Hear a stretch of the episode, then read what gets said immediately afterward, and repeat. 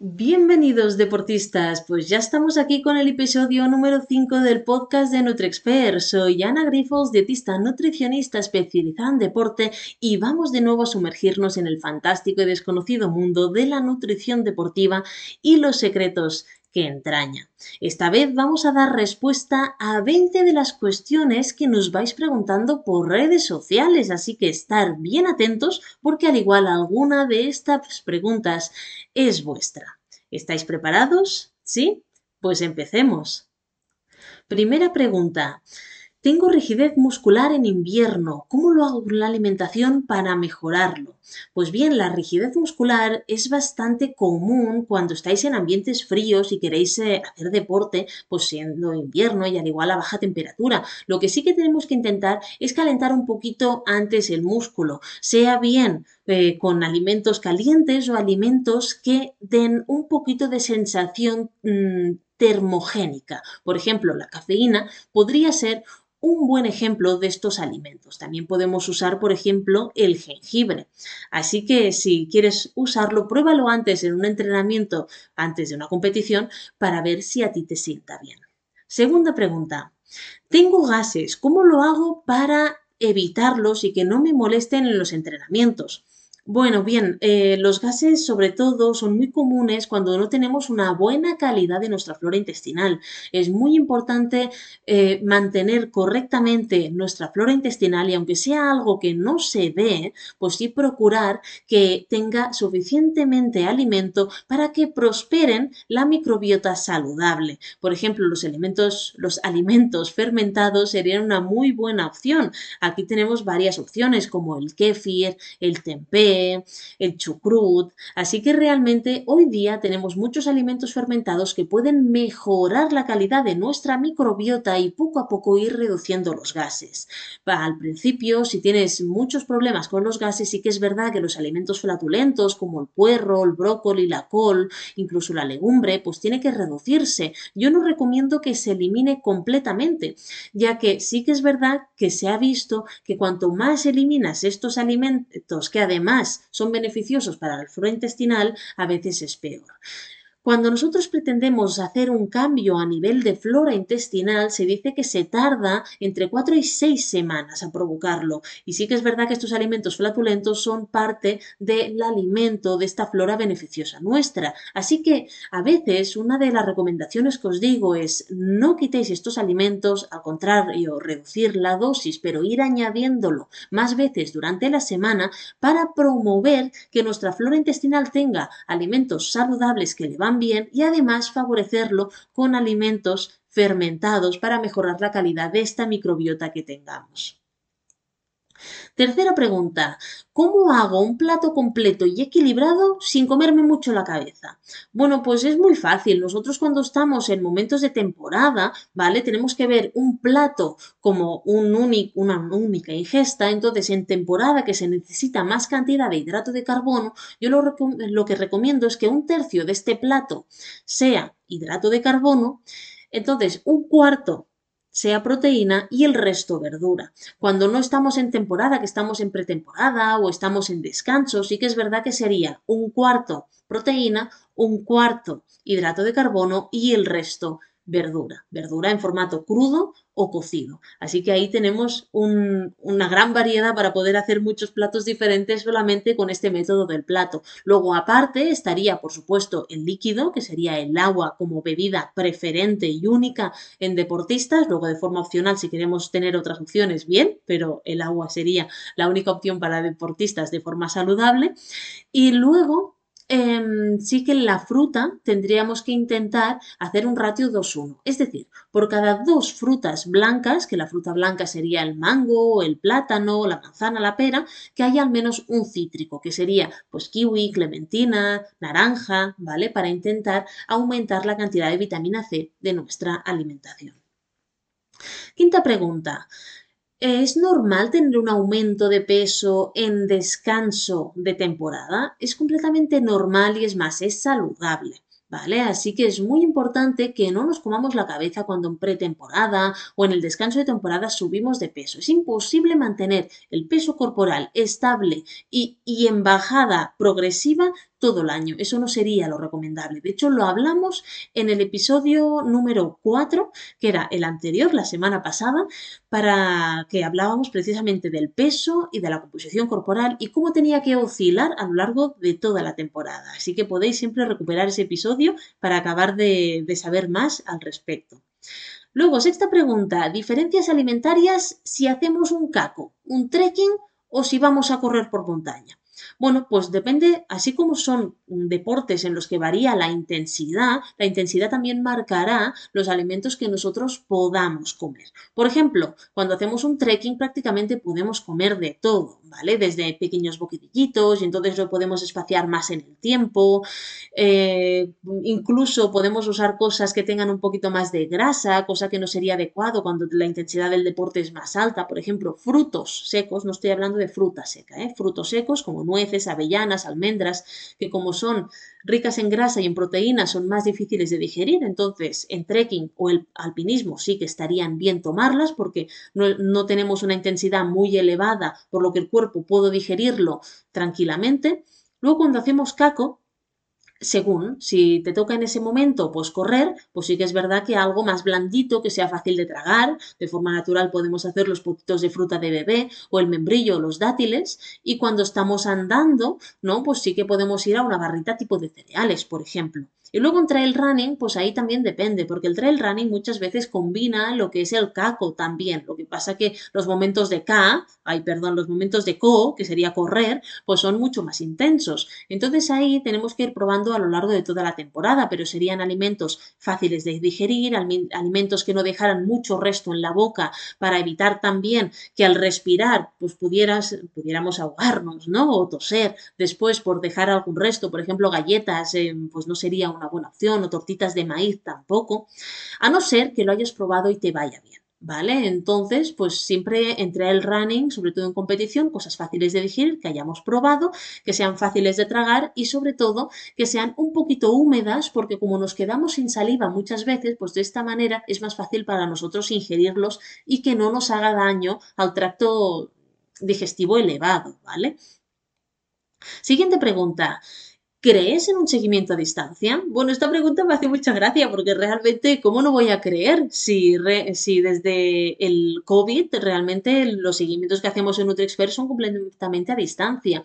Eh, la diferencia es si realmente hay un buen feedback con tu profesional y si puedes tener diferentes maneras para evaluar tu composición corporal. Lo más difícil cuando hacemos un seguimiento a distancia realmente es valorar la composición corporal. Sin embargo, hoy día ya tenemos un montón de básculas, casi todos los deportistas que llevo tienen básculas inteligentes en casa y de esta manera podemos ver de forma orientativa cuál es la composición corporal del atleta. Si esto lo contrastamos con peso, con contornos y con, y con sensaciones del deportista versus cómo está su cuerpo en ese momento, son diferentes estrategias para valorar correctamente la composición corporal. Así que lo más difícil es esto. Para todo lo demás, sin duda, se puede hacer a distancia, de hecho es muy cómodo.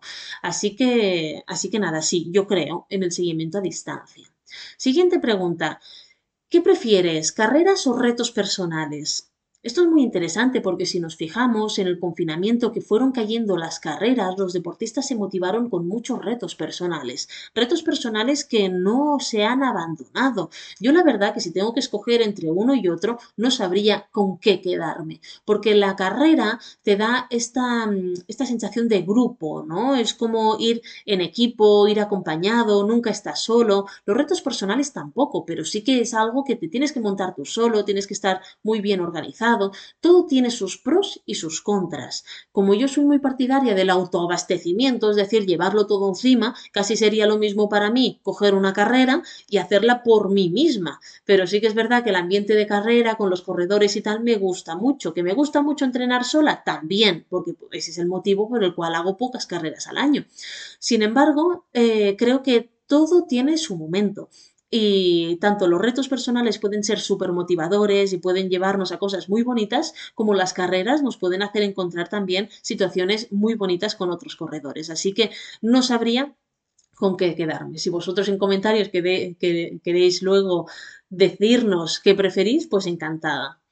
Siguiente pregunta. ¿Qué puede ¿Se puede hacer una carrera solo con lo que llevamos encima? Uy, por supuesto. Fíjate, ya os lo he dicho casi en la otra pregunta. Por supuesto, em, se puede hacer una carrera completamente en autoabastecimiento, es decir, llevarlo todos nosotros. ¿Qué te ahorras? Pues que si no conoces la competición, no conoces cómo son los habituallamientos o estamos en un momento donde el clima es bastante variable, bastante extremo, como pueden ser fríos muy extremos o calores muy extremas, que sería lo más común eh, donde estamos, pues entonces casi es mejor llevarlo todo encima y te ahorras pues algunas situaciones desagradables, ¿no? Como por ejemplo que en el habituallamiento donde tú sabías que había un bocadillo de, me lo invento, de mermelada, resulta que no hay bocadillos, que se han equivocado y que hay otra cosa. Pues si tú ya te habías, ya sabías que ahí tenías que tomar eso, pues te desmonta todo el plan, ¿vale? Entonces, con un poquito de previsión, yo casi prefiero llevarlo todo encima y si luego de forma extra puedo tomar algo de los habituallamientos o llevarme algo extra de ahí porque realmente están bien, pues fantástico. Pero como yo siempre digo que las carreras se preparan con mucho tiempo, con mucha ilusión y no solamente tiempo nuestro, sino también de nuestra familia, prefiero ahorrarme cualquier disgusto y llevarme yo todo lo que pueda encima y luego tirar de bolsa de vida o de asistencia si hay posibilidad y de cosas así. Pero siempre prefiero llevar un kilo más de comida encima a tener algún disgusto en algún habituallamiento y que no haya lo que yo necesito. ¿Vale? Siguiente pregunta, esta ya es la décima. ¿Qué alimentos tomar para evitar la enfermedad de ERGE? Vale, la enfermedad de ERGE es la enfermedad de reflujo gastroesofágico, ¿vale? Cuando, cuando el, eh, bueno, regurgitas, digamos, un poco la comida del, estómago. Sí que es verdad que es una situación bastante desagradable en corredores, porque te das cuenta que comes y es que estás comiendo todo el rato lo mismo, además con el, bueno, el agravante de que el ácido puede perjudicar a todo el tracto elevado de estas vías digestivas, ¿vale? Entonces, eh, ¿qué tenemos que evitar? Bueno, para evitarlo, o sea, todos los alimentos que sean irritantes, como puede ser el té o el café o cosas que sean de sabores muy intensos o con muchos químicos, barritas con un sabor muy intenso, demasiado artificial o geles con sabores muy artificiales o cítricos, podrían empeorarlo.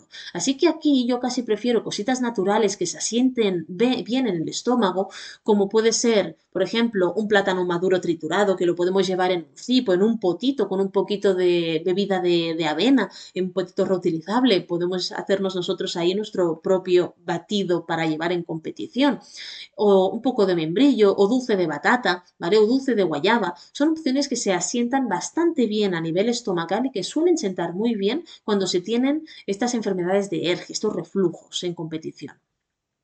Además, pensar que el entrenamiento, lo que es la competición, el deporte, sensibiliza más al cuerpo. Tú quizá no tienes esta enfermedad, pero cuando corres en algún momento, pues sí que la has sufrido, ¿vale? Entonces, estas recomendaciones valdrían tanto para ti como para alguien que tuviera esta enfermedad.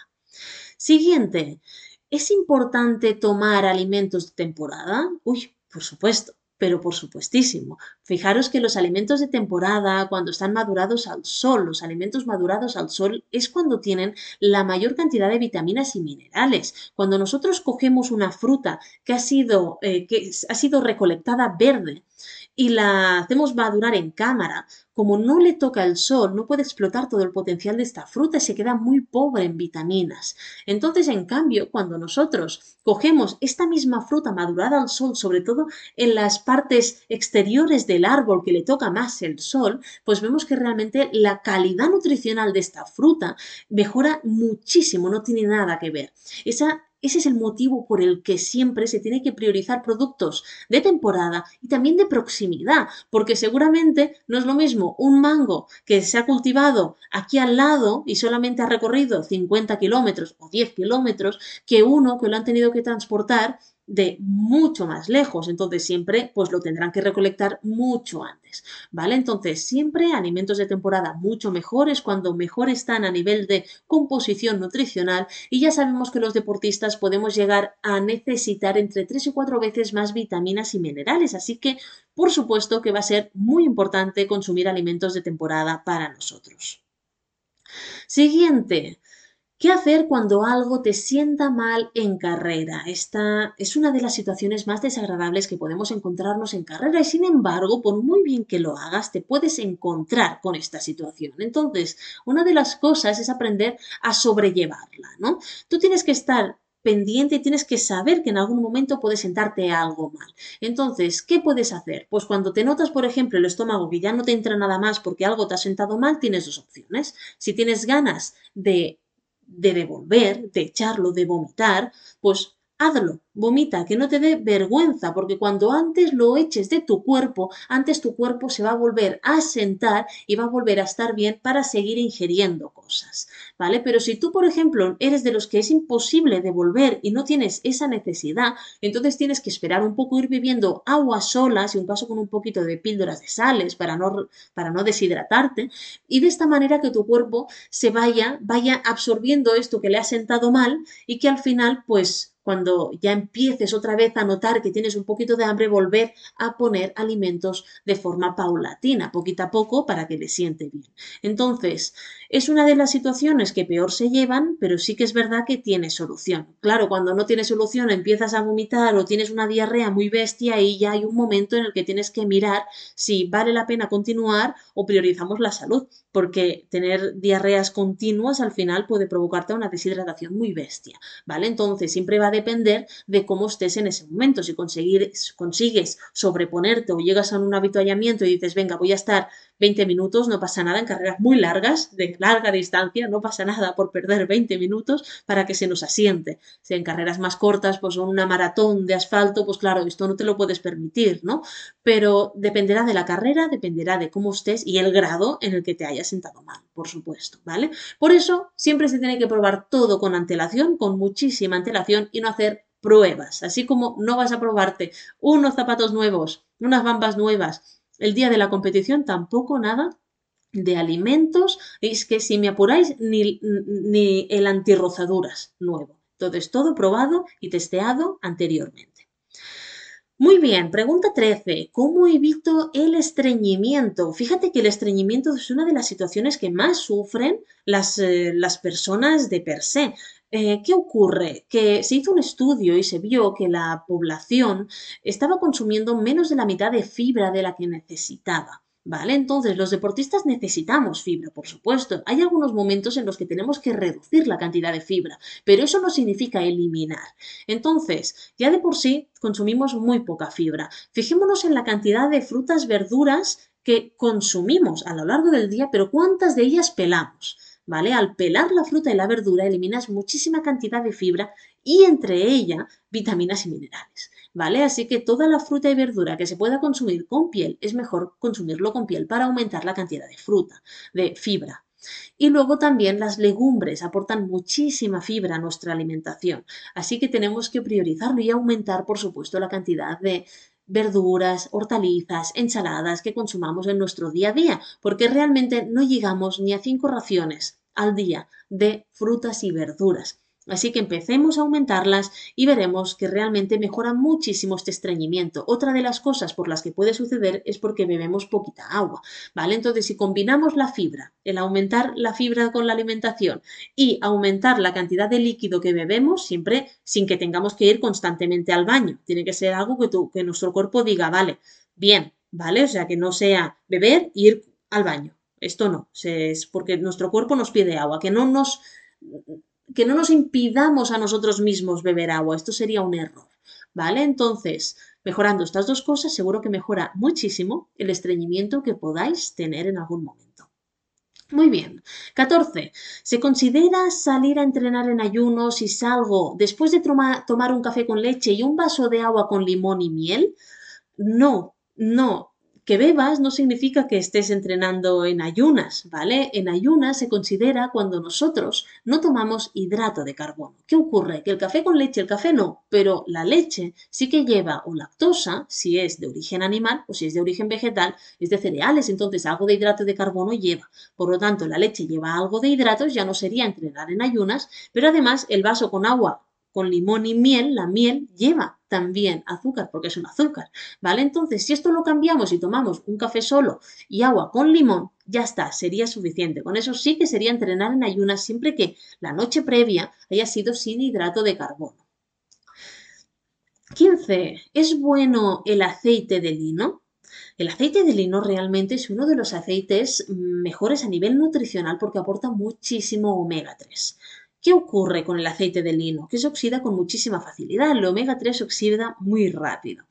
Entonces, ¿cómo lo hacemos para mantener ese omega 3? Yo lo que recomiendo cuando usamos el aceite de lino es primeramente no se puede cocinar, sería para tomar en crudo encima de unas tostadas, en nuestra ensalada, por ejemplo, ¿vale? Pero nunca se cocina porque si no se oxida y entonces ya es malo, ¿vale? Y luego eh, estaría bien comprarlo en dosis chiquitinas que sean oscuras, por ejemplo de 250 mililitros, y que el vidrio sea oscuro para preservar la calidad nutricional del aceite. De esta manera hacemos que no se oxide con tanta facilidad porque lo haremos consumido antes de que se llegue a oxidar, porque si compráis envases grandes a medio bote es cuando me decís, Ana, es que huele a pescado o huele a huevos podridos. Sí, por supuesto, el omega 3 cuando se oxida huele a pescado.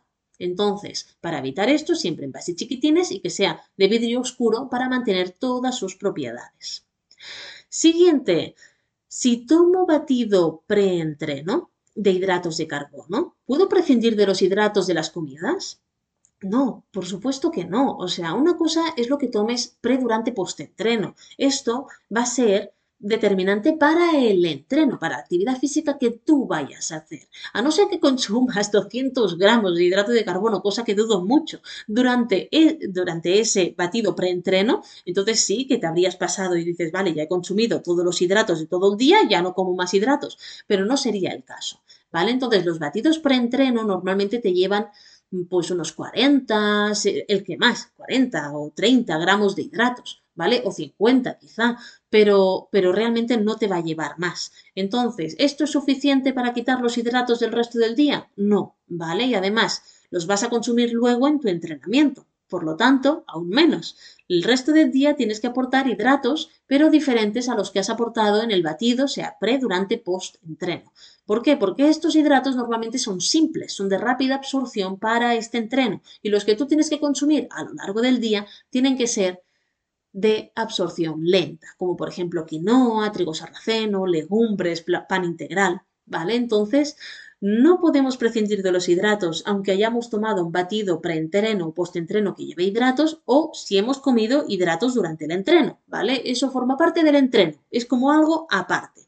Luego tú, en tu día a día, tienes que consumir hidratos de carbono complejos de lenta absorción como esto, la legumbre, el arroz integral, la quinoa, trigo sarraceno, mijo, amaranto, ¿vale? Muy bien, sigamos. 17. ¿Qué alimentos tomar para evitar el daño en la piel que el sol causa cuando hacemos deporte? Una pregunta muy interesante. De hecho, aquí seguro que mi hermana, que es esteticista, tiene mucho que decir, porque ella siempre, una de las cosas que, recomienda a los deportistas que trata es que se protejan la piel, ¿no? De tener siempre un protector solar en el rostro, aunque a veces da un poco de pereza. Entonces, cojo aquí sus consejos para daroslo a vosotros. Y a nivel, esto es para evitar que salgan manchas, ¿no? Con la exposición solar, pero a nivel de eh, la vitamina que mejor va para la piel es la vitamina A.